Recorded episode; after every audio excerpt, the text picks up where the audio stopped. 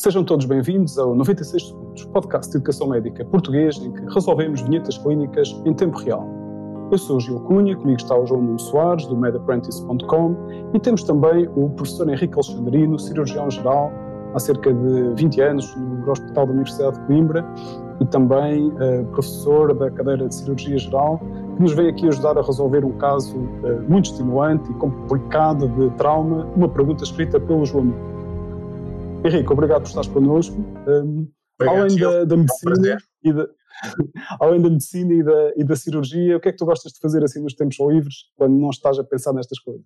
Olha, Gil, um ato criativo que eu gosto muito é cozinhar. É um ato que, que eu gosto muito, gosto, gosto, gosto de comer e gosto muito de cozinhar. Ah, ah, não conhecia essa tua faceta. Sim, senhor, está bem, temos que experimentar isso. Ok, boa.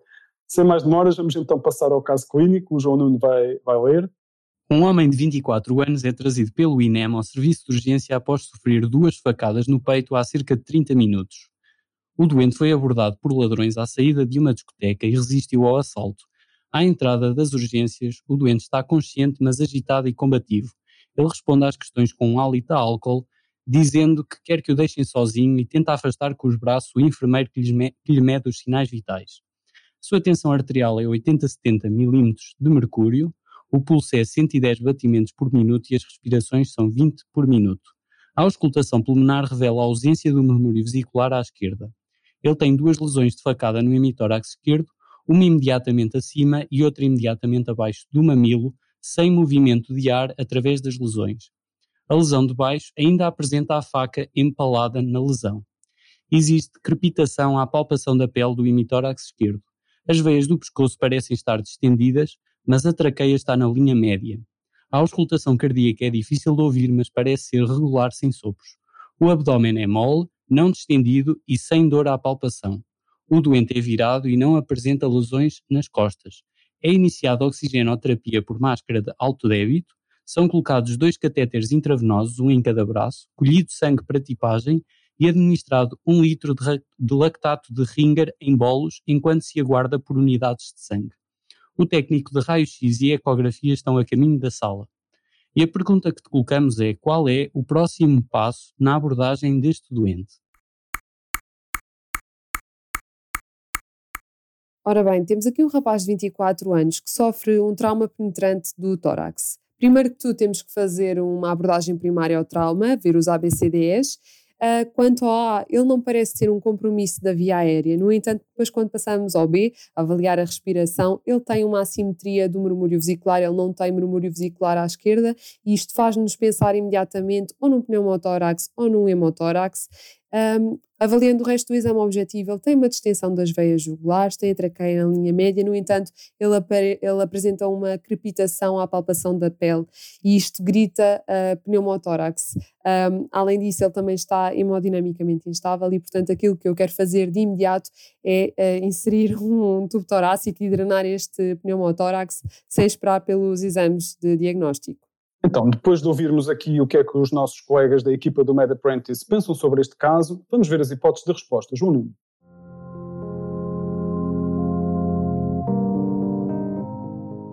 Qual é o próximo passo na abordagem deste doente? Será A. Intubação orotraqueal? Será B. Dreno torácico? Será C. Pericardiocentese?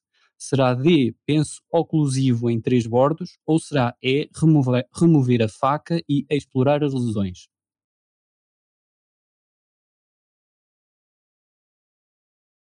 Ok, Henrique, o que é que vamos fazer a este doente? Qual é a resposta certa?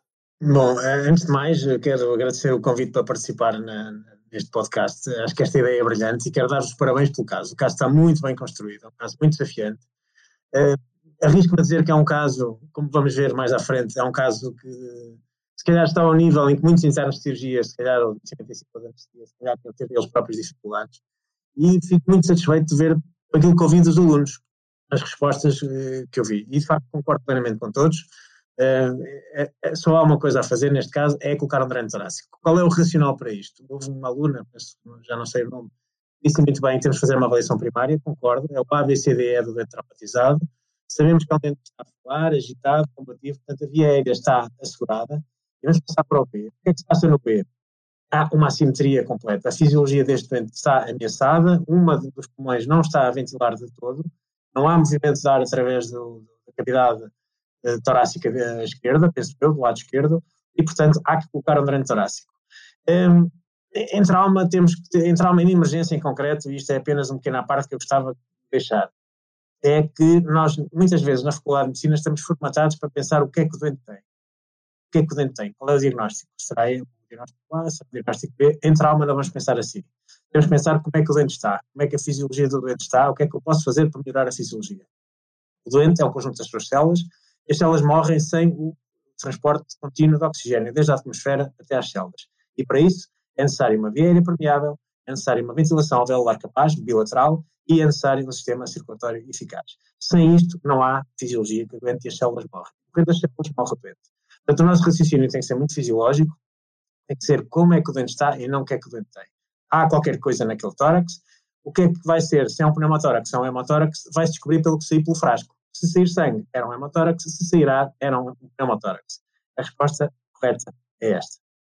Professor Alexandrino, Tendo em conta que este doente tinha uma hipofonese cardíaca e uma distensão jugular, será que fazia sentido fazer uma pericardiocentese, como diz a opção, a opção C?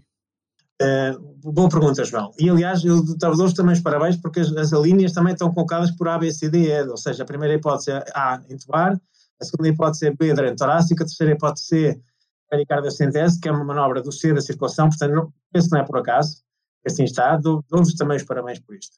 Uh, não, a pericardiocentese, a resposta é não, João, à, à tua pergunta. A pericardiocentese é um procedimento de recurso em trauma, deve ser evitado a todo custo. Se suspeitamos que o doente tem um tratamento, o tratamento é cirúrgico no bloco operatório, por uma esternotomia, por uma toracotomia intralateral esquerda. Neste momento, o que ameaça a vida do doente é o pneumotórax, a e, ou, ou, ou o hemotórax ou o pneumotórax, e a própria descompressão pleural pode, eh, quer no hemotórax, quer no pneumotórax, melhorar o preenchimento cardíaco e melhorar também as condições hemodinâmicas.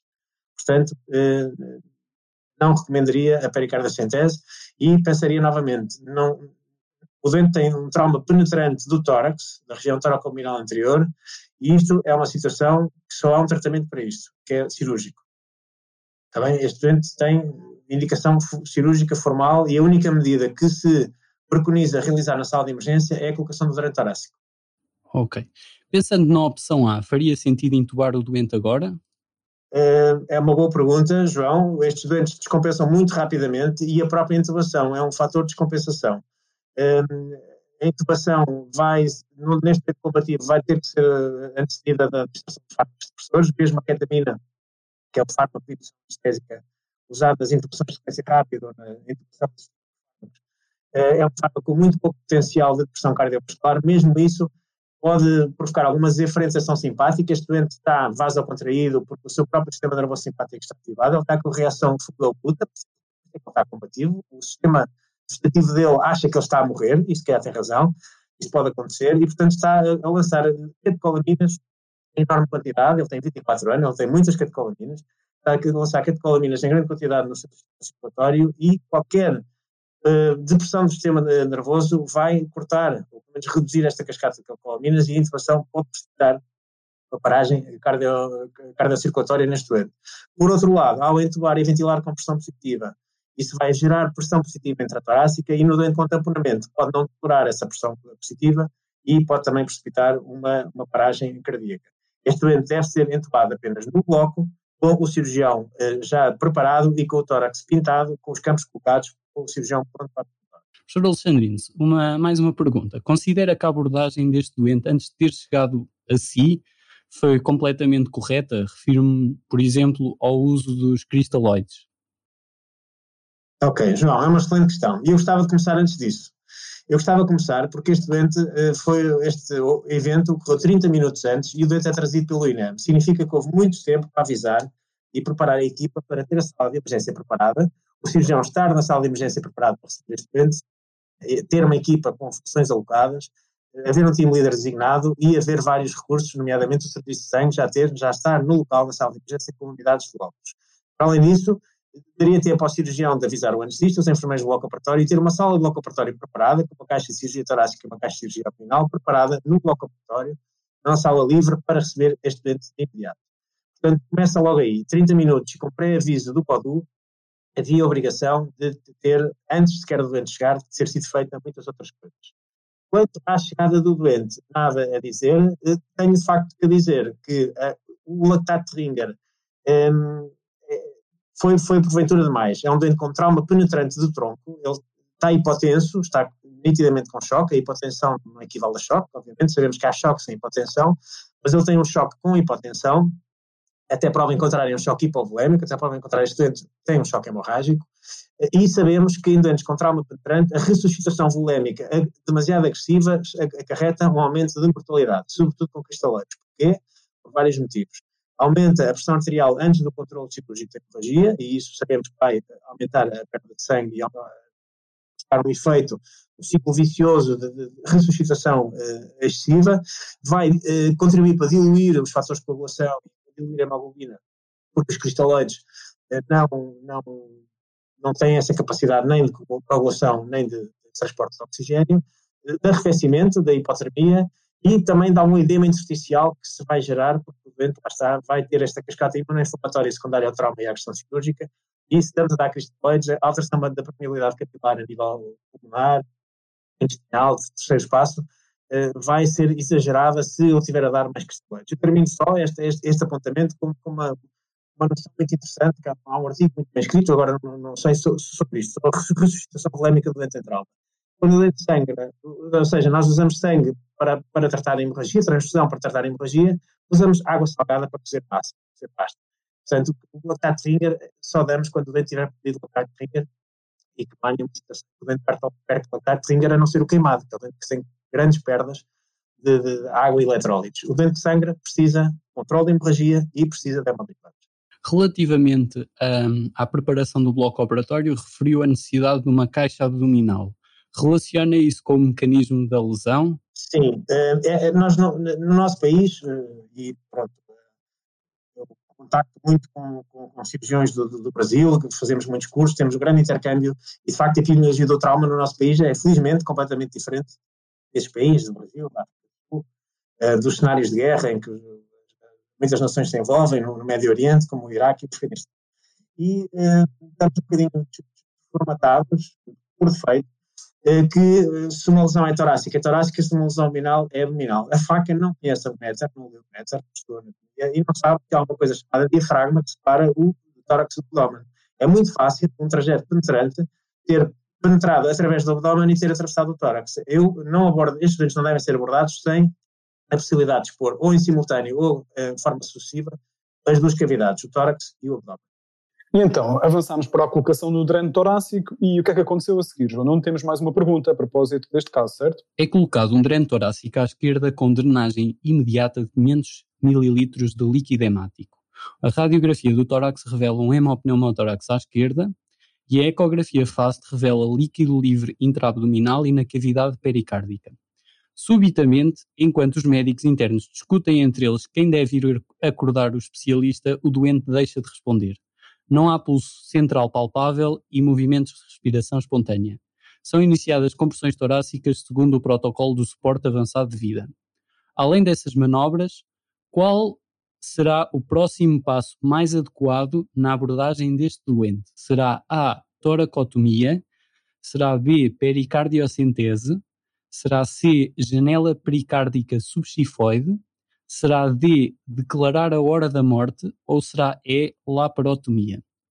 Henrique, o que é que fazíamos a este doente? Bom, agora não, não temos alternativa, não é? O doente chegou a este, a este ponto, eh, de facto é um doente jovem, que tinha sinais eh, de vida, não é diferente, é diferente de sinais vitais, sinais de vida, ele estava a falar, tinha, tinha pulso, eh, entrou, é uma paragem eh, cardíaca com testemunhas, na sala de emergência, e este doente é um, com trauma penetrante por arma branca. É o melhor candidato a toracotomia ressuscitativa na sala de emergência.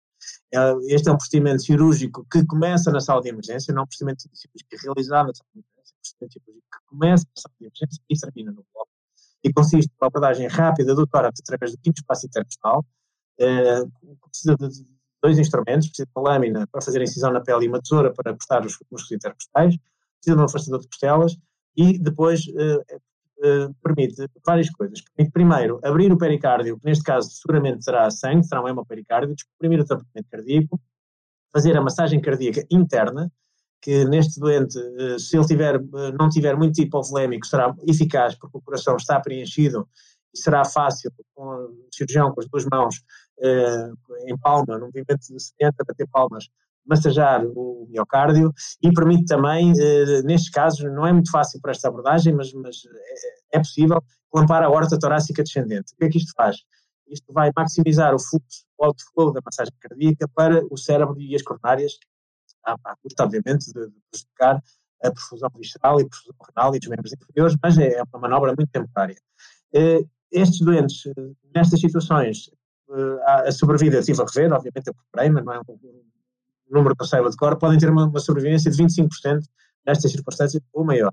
Há séries que escrevem até 40% dos doentes nestas circunstâncias que sobrevivem. Portanto, a fazer deve ser feita nestas circunstâncias. É a toracotomia descompressiva na sala de emergência. Muito bem. Outra opção era a da janela subxifoide. Considerava que este doente devia fazer esta, esta intervenção? Uh, o nome parece-me que é um procedimento muito simples, mas não é. É, um, é muito difícil chegar ao pericárdio por janela pericárdica subcadeia. Uh, é fácil perdermos porque estamos num, num espaço morto entre o abdômen e o, e o, e o tórax e o pericárdio. Uh, eu não recomendaria. É uma forma de drenar tamponamentos cardíacos de instalação mais lenta é a forma preferida, por exemplo, dos cirurgiões cardíacos nos eventos pós-operatórios de desenvolvimento de cardíacos tardios, eh, de drenar o derrame pericárdico, mas ao contrário da toracotomia, que vai permitir abordar a ferida cardíaca sangrante, a janela subpericárdica subchifradeia não vai permitir controlar depois aquilo, só vai permitir descomprimir o sangue. Portanto, não é recomendada nestas circunstâncias. Ok. Professor Alexandrino, em retrospectiva, verificamos alguma inexperiência e desvalorização por parte da equipa deste doente que se traduziu numa hesitação antes de chamar alguém com mais experiência. Na sua experiência, existem alguns sinais de alarme que estavam aqui a gritar uma situação potencialmente catastrófica? Claro, João, obrigado, excelente questão. Um, sem dúvida nenhuma, qualquer doente com trauma penetrante, desde o pescoço até a tórax, abdômen, bacia, regiões inguinais, regiões glúteas, tem que estar um cirurgião na sala de emergência para receber este doente, logo tem que. Não faz sentido nenhum. Uh, o trauma é uma doença, é uma doença que mata, não é a doença da moda, sabemos, não é a doença que mais mata em Portugal, mas é a doença que mais mata pessoas até aos 40 anos de idade, 40 a 45 anos de idade. Uh, para além disso, uh, a maior parte, de, para além das vítimas mortais, há os incapacitados, as pessoas ficam com sequelas da doença traumática. Portanto, deve ser encarado desta forma, as equipas têm que treinar, têm que estar preparadas, têm que promover a sua formação enquanto indivíduos, a sua formação técnica, devem promover a sua formação não técnica enquanto equipas, enquanto membros de equipa, e eh, penso que isto com uma atitude pedagógica desta equipa, penso que este erro não se deveria voltar a repetir, que é não chamar o cirurgião imediato esta hesitação. Aliás, eu, eh, é uma questão pertinente que coloca João, porque se os internos tiveram a hesitar quem é que chama o cirurgião, é porque o próprio cirurgião se calhar não desmerece respeito e não desmerece a confiança, porque os internos estava hesitante em quem é que vai chamar, é porque o cirurgião, o especialista, não os internos uma relação cordial, de camaradagem, e não há uma equipa coesa. A coesão horizontal entre os internos é muito importante, eles têm que ser coesos e apoiar-se mutuamente, não é apenas, uh, desculpem, focadas nas costas, como se vê muitas vezes nas especialidades uh, hospitalares de elevado, elevado elevada competitividade, devem ser coesos, devem se apoiar mutuamente, mas também devem cultivar, e os cirurgiões, que são os superiores hierárquicos, devem cultivar, os especialistas devem cultivar a chamada coesão vertical. É o interno sentir que o, cirurgião, que o especialista o apoia e que, vai, que está lá para ajudar e apoiar nas decisões. Educar melhor os internos para reconhecerem sinais de alarme e, e estarem à vontade para pedir ajuda nessas situações, certo? Sim, do, do, ponto de vista, pronto, claro que do ponto de vista da preparação para a PNA, penso que também é importante perceberem que qualquer doente jovem com hipotensão, trauma, trauma com hipotensão, eh, e seguramente está a sangrar, tem que eh, ter um esgotamento marcado da, da reserva fisiológica. O choque eh, para dar hipotensão é porque já ocorreu um esgotamento da, da resposta de vasoconstrição, taquicardia, e o débito cardíaco já está a cair, tanto que já surge hipotensão. Um doente jovem de 24 anos, atlético, eh, que apresenta estes sinais vitais é um sinal gritante de que algo está errado com a fisiologia deste doente. Recordo, repito, mais, mais nenhuma mensagem passar, não interessa o que é que o doente tem, interessa como é que o doente está. E este doente está mal, estava mal. Eu tenho aqui mais, mais dois comentários que, que gostava de fazer. Depois, se não ficar bem, podemos, podemos cortar. Mas estão na perspectiva de alguém que está numa fase ainda mais precoce do estudo para, para a PNA, ainda tem os conceitos eh, um pouco mais teóricos, como estamos ainda há cerca de um ano da prova. Uh, no primeiro, na, na, na, primeira eh, vinheta, no primeiro, uh, na primeira parte do caso, uh, muitas das pessoas que viram, antes de ver as opções de resposta, pensaram na, na agulha no segundo espaço intercostal para drenar o, o pneumotórax. A minha ideia é que isso é, uma situação, é um procedimento que se faz mais em pneumotórax espontâneos, naqueles doentes jovens, magrinhos, que fazem pneumotórax relativamente simples, e aí a agulha pode ser útil. Em contexto de trauma, é mais comum avançar-se logo para o dreno torácico, Henrique e João? É, é uma excelente questão, Gil. De facto, a nona edição do ATLS, até a nona edição do ATLS, era recomendado eh, que na suspeita de pneumotórax hipertensivo, e suspeita de pneumotórax hipertensivo equivale a pneumotórax hipertensivo, nós se suspeitamos que tem até para o contrário, não podemos, não há nenhum exame confirmatório, a não ser tratar como se tivesse, eh, estava utilizado a descompressão por agulha no segundo espaço, por abocado, por catéter no segundo espaço.